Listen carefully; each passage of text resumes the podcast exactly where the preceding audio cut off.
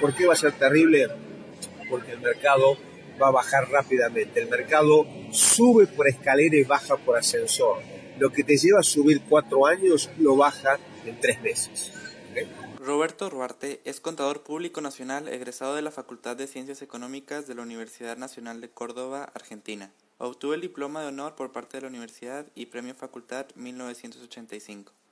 Precursor del análisis técnico en Latinoamérica y director editor de Ruarte Reports, cuenta con una experiencia de 30 años en el análisis técnico en general y en Elliott Wave Theory en particular, habiendo efectuado un tutorial avanzado en Estados Unidos con Robert Prechter referente máximo de la teoría de la onda Elliot a nivel mundial. Analiza los mercados financieros latinoamericanos e internacionales desde 1985. Es habitual conferencista en toda Latinoamérica y ha dictado numerosas conferencias en la Bolsa Mexicana de Valores, en la Bolsa Argentina y en la Bolsa Peruana. En 2014 y 2015 ha sido expositor en el auditorio de la Bolsa Mexicana de Valores, en la Escuela Bancaria de Negocios del DF, en el Legade de Monterrey, en el Tecnológico de Monterrey, en el Club de Industriales de Monterrey, en el TEC de Guadalajara, en el TEC de Toluca y en la convención anual del IMEF Universitario. Hola, ¿qué tal, señor Roberto Ruarte? Mucho gusto y un placer estar con usted. Mucho gusto. Gracias. Eh, tenemos unas cuantas preguntas para poder este, apoyar a la gente que se interesa en temas financieros. Eh, la primera pregunta con la preocupación que existe con las últimas tendencias separatistas del Reino Unido y lo que está pasando en Estados Unidos, ¿qué le depara a México? Bueno, en general las tendencias mundiales a partir del año pasado, 2016, eh, han mostrado una tendencia segregacionistas, racistas y separacionistas, como muy bien dices. Yo creo que habría que eh, dividirlas eh, en etapas. Europa está en una situación bastante similar, bastante perdón, distinta que América. Europa eh, hizo una comunidad europea que en realidad fue fruto consecuencia de un mercado alcista muy importante en las bolsas de valores que se desarrolló entre 1992 y el año 2000. Es decir, 10 miembros pudieron hacer la última fase de lo que se llamó Unión Europea a través de la Unión Monetaria, ¿no? en la cual, si bien Gran Bretaña o Inglaterra no participaba de la Unión Europea a través de la moneda, porque la libra la mantuvo, en general 10 países acordaron hacer una moneda única que se llamó el euro, que a partir del 2002, 2000 está cotizando. Curiosamente, el techo de las bolsas ocurrió en el año 2000, es decir, los mercados financieros, básicamente los bursátiles, en realidad reflejan el humor social de los inversores cuando el humor social es muy bueno, generalmente se hacen tendencias que no son separatistas, sino que son tendencias amigables y tendencias de unión. La Unión Europea fue consecuencia de un mood positivo en las bolsas de valores. Luego de ese techo que ocurrió en el año 2000 para, Estados, eh, para la Unión Europea, hubo fuertes subidas en América, y básicamente cuando hablo de América hablo de Estados Unidos, en donde en el año 2007 y 2008, eh, México incluido y eh, Estados Unidos también, hicieron nuevos máximos históricos en su bolsa, pero Europa ya no lo pudo hacer. Al no hacerlo Europa, ya estamos hablando de una tendencia bajista de precios. Luego, en el 2015 y el 2016, la bolsa nuevamente en todo el mundo empezaron a recuperarse. En México, en términos de pesos, hizo nuevos máximos, no en dólares. La bolsa de Estados Unidos también hizo nuevos máximos, pero Europa también volvió a fallar. Es decir, si vos mirás los picos de las bolsas europeas, han sido decrecientes y una tendencia bajista. En una tendencia bajista de la bolsa, las tendencias que eran antes de unión, las tendencias de hermanismo, de hermandad, en donde no había distinción de, razas, porque vos en Europa tenés la parte sur, que tenés eh, Italia, la parte sur tenés Grecia, la parte sur sería la pobre y la parte norte sería la rica.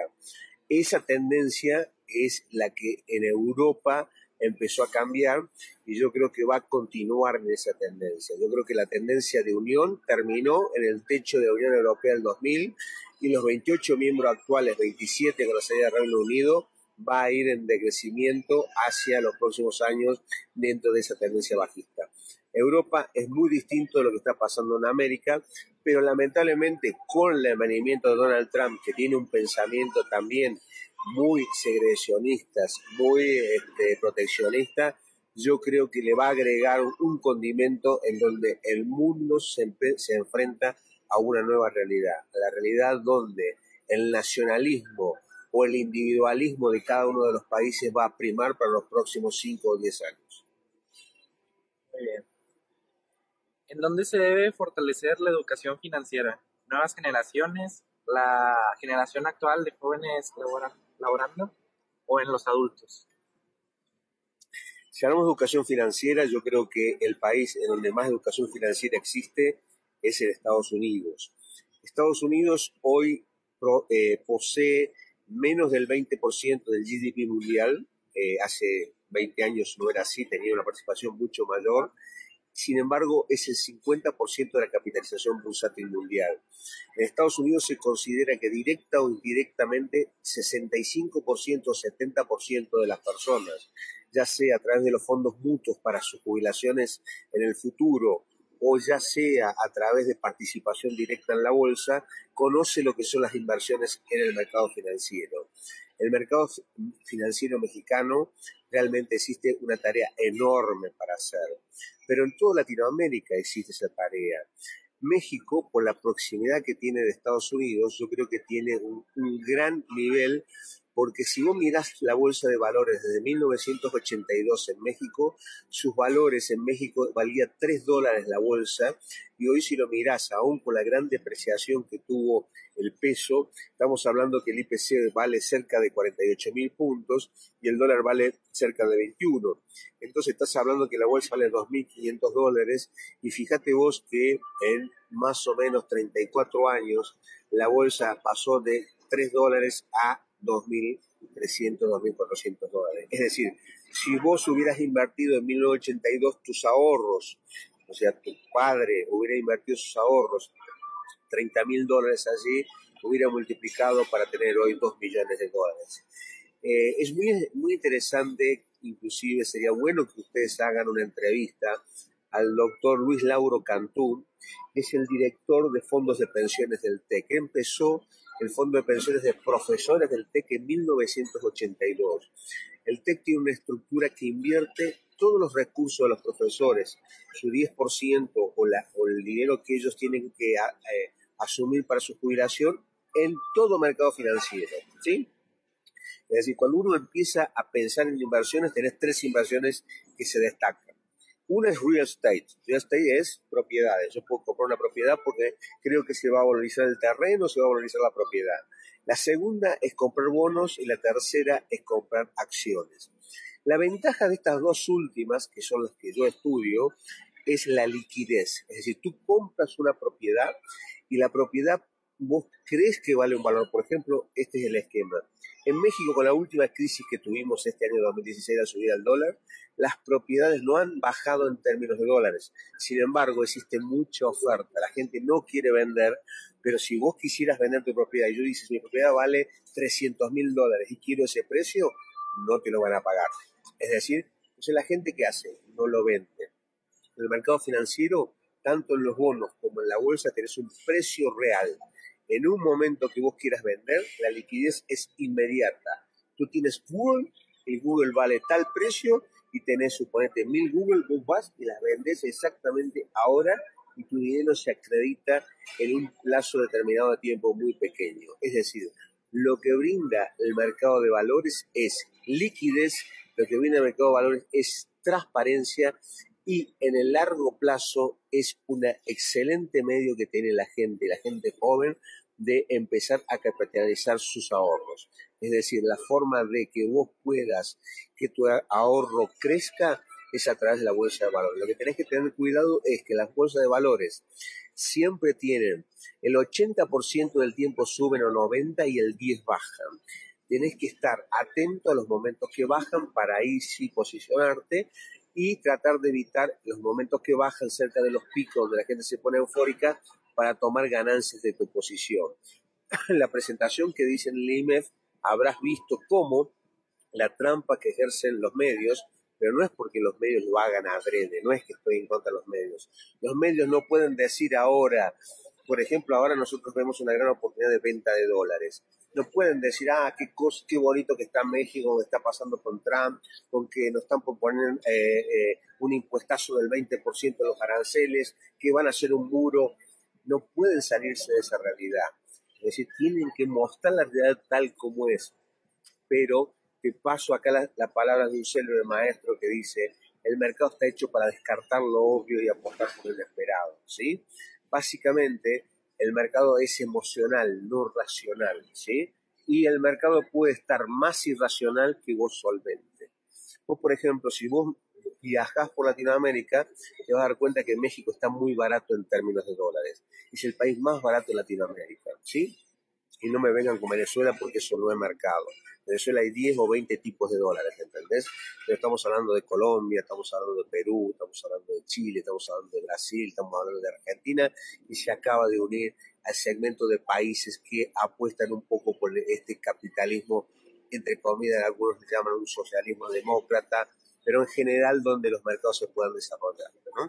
Entonces, en general, lo que yo creo es que es un excelente medio la bolsa de valores para que vos canalices tus ahorros con esa gran advertencia. Es que cuando todos compran, hay que vender y cuando todos venden, hay que posicionarse en el mercado. Okay. Uh, enseguida, ¿cómo empiezo a invertir en la bolsa si soy un joven? Mira, hoy en la bolsa tienes eh, la, la, parte, eh, tiene Estados Unidos muy cerca en general. La oferta de la Bolsa Mexicana de Valores es interesante ¿por qué? porque la Bolsa Mexicana de Valores, si bien las empresas que cotizan en bolsa que tengan volumen son limitadas, eh, tienen a su vez algo que se llama SIC, Sistema Internacional de Cotizaciones. En ese SIC están dados de alta numerosas empresas que cotizan en Estados Unidos, y no solo empresas, sino ETF. ETF son seguidores, son fondos seguidores de activos o seguidores de sectores o seguidores de países. Por ejemplo, si tú quisieras, te gusta India y pudieras querer invertir, podrías vos comprar INDA que cotiza en el SIC. Si te interesa Brasil, podrías comprar EWZ que cotiza en el SIC. Por lo tanto, volvemos al comienzo de la pregunta. Existen muchas, por ejemplo, yo hago mal en decirlo porque mis clientes son todas casas de bolsa y casas de cambio. Entonces, si digo alguno, algunos otros se van a, a enojar, pero te voy a decir algo muy interesante para la tecnología de ustedes. Inclusive te estoy hablando de algunos que no son clientes míos. Para ustedes que tienen la tecnología en la mano, lo más importante es abrir cuentas en donde puedan operar en línea. Tenés una muy buena plataforma de GBM para operar en línea, se llama GBM Home Broker. Tenés Actinver, que es una muy buena plataforma también.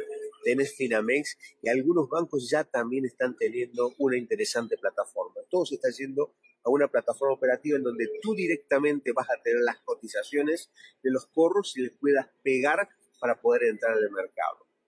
En Estados Unidos está regulado por el SEC la que yo utilizo se llama Interactive Broker y también lo que no está regulado aquí en México, pero sí en Europa, porque en Estados Unidos están prohibidos y aquí también, son los CFD.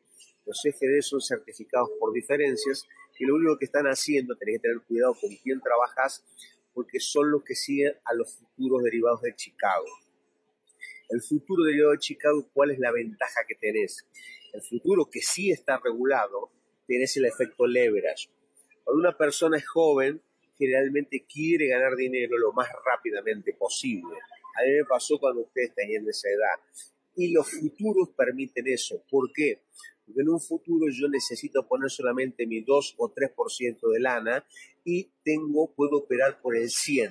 Es decir, que tengo leverage de 50 veces. Es decir, suponte, yo te digo, el oro va a subir y yo compro oro ahora, sube 10%, pero como yo en realidad juego por 50 veces lo que tengo, teniendo una cuenta muy pequeña de 5 mil dólares, por ejemplo, 4 mil o 1000, ¿sí? Podés realmente ganar por 50 veces lo que hubieras ganado en general. También podés perder así, ¿no? Porque tenés que acertar el movimiento del mercado.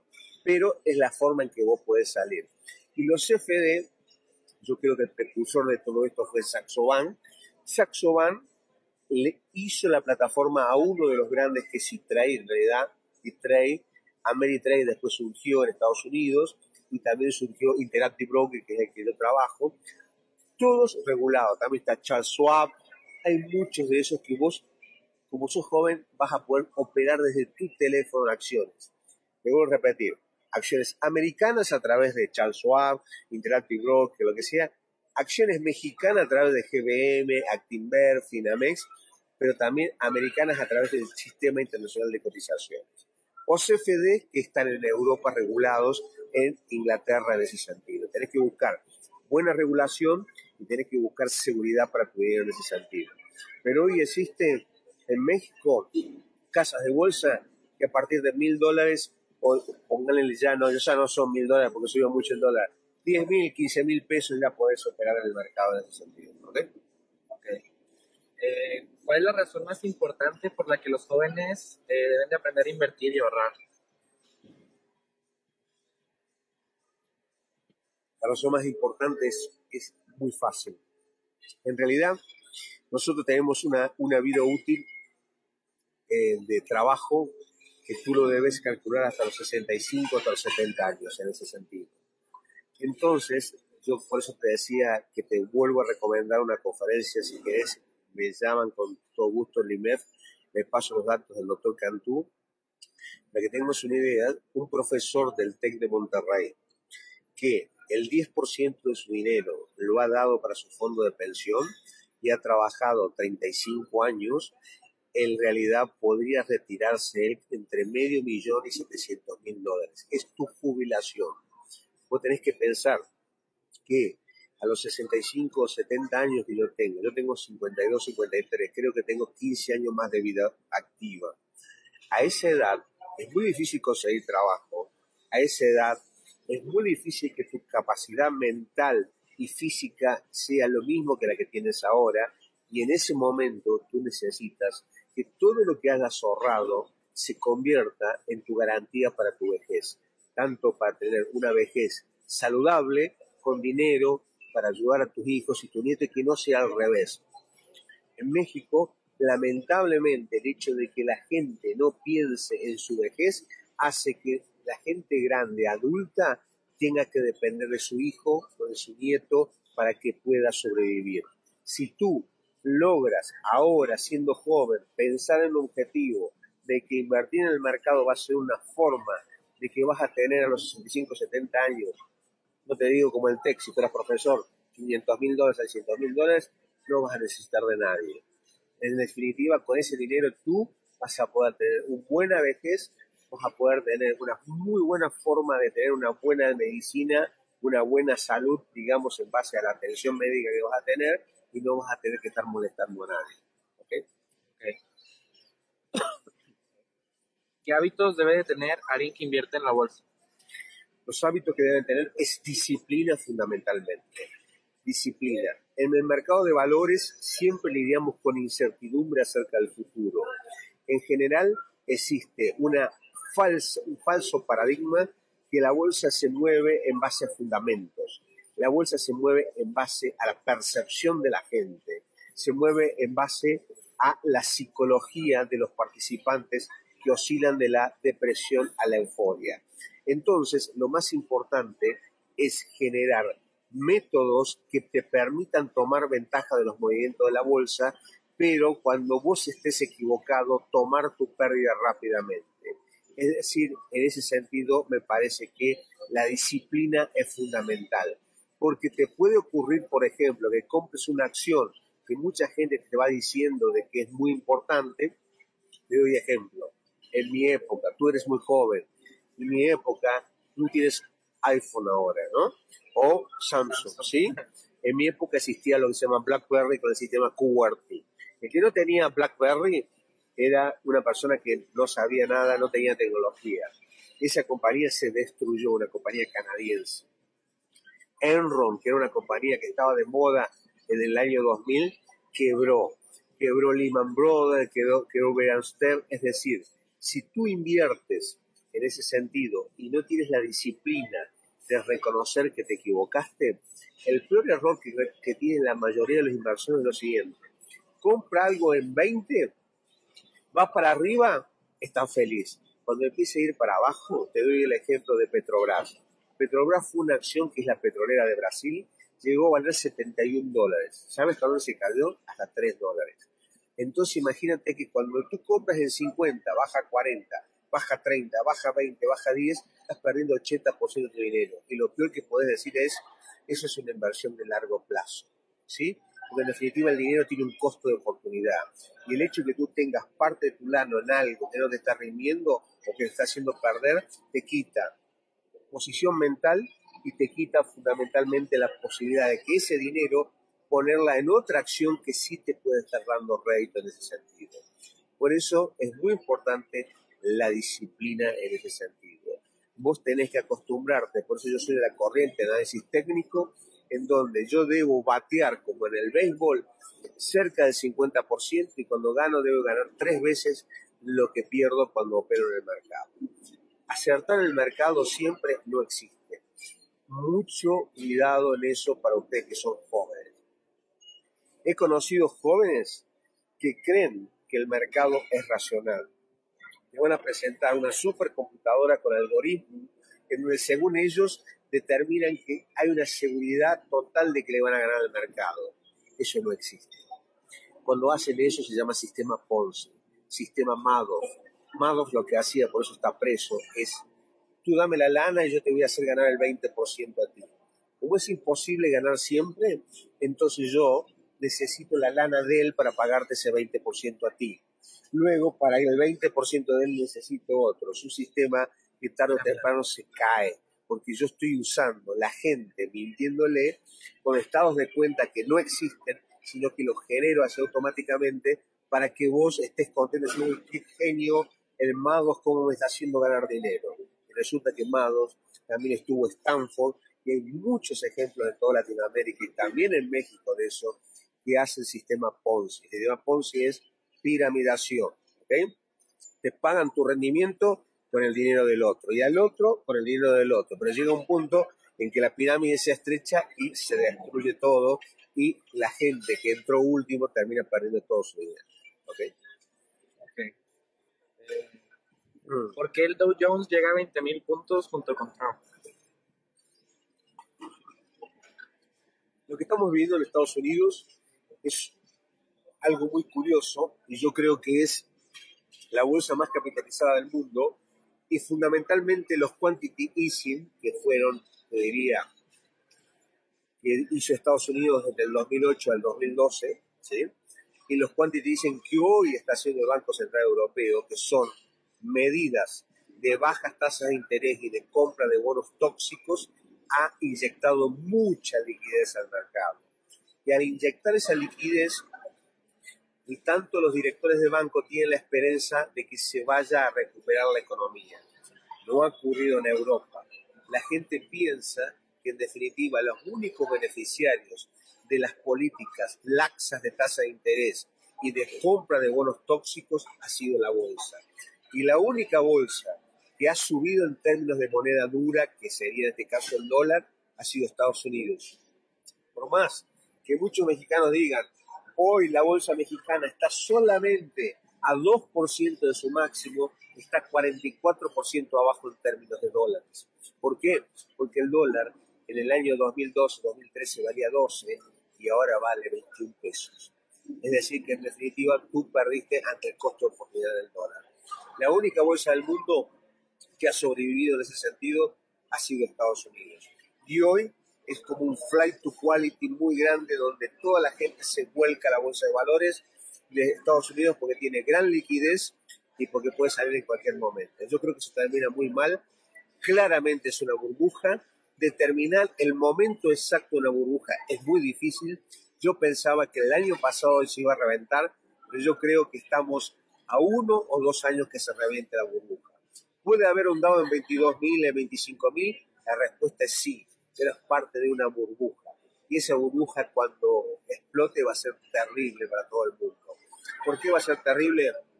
Porque el mercado va a bajar rápidamente. El mercado sube por escalera y baja por ascensor.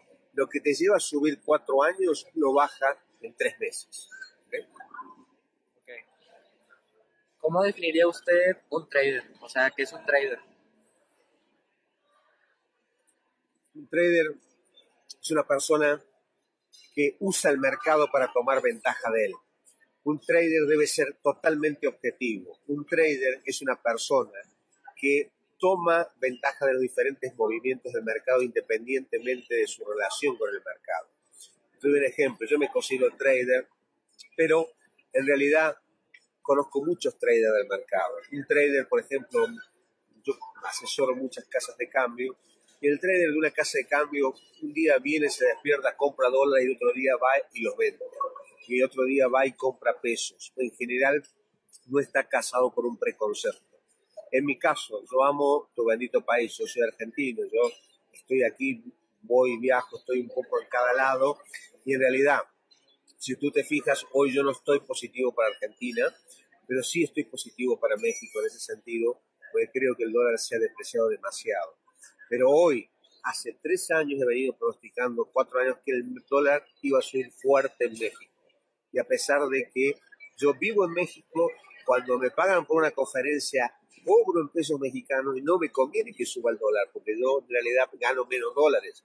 Sin embargo, el ser trader te tiene que sacar ese concepto. Hay gente que compra Apple porque tiene iPhone y dice es lo mejor que hay. Entonces yo voy a comprar siempre esa acción. No, porque a lo mejor no es oportuno. Entonces un trader es objetivo, no se casa con una idea previa. Te voy a dar una diferencia. Warren Buffett no es trader. Warren Buffett lo que hace es siempre compra. Lo que pasa es que cuando el mercado se pone mal y se pone para abajo, él compra cuando todos están muy temerosos, pero él siempre compra. Y luego vende cuando cree que la gente está muy codiciosa, pero él opera el mercado de un solo lado. Soros, por ejemplo, le juega en contra del mercado. Acaba de perder mil millones de dólares por apostar que con Trump se iba a caer el mercado. Le costó mil millones, pero ganó mucho más con la libra esterlina y ha ganado muchísimo más en el mercado. Eso es un trader. Un trader es alguien que le apuesta a favor del mercado y en contra del mercado, no solo a favor. ¿Ok? okay. Ya por último, eh, fuera del tema de finanzas, el tema de emprendimiento, a la hora de exportar, ¿a qué países pueden mirar además de los Estados Unidos, los mexicanos?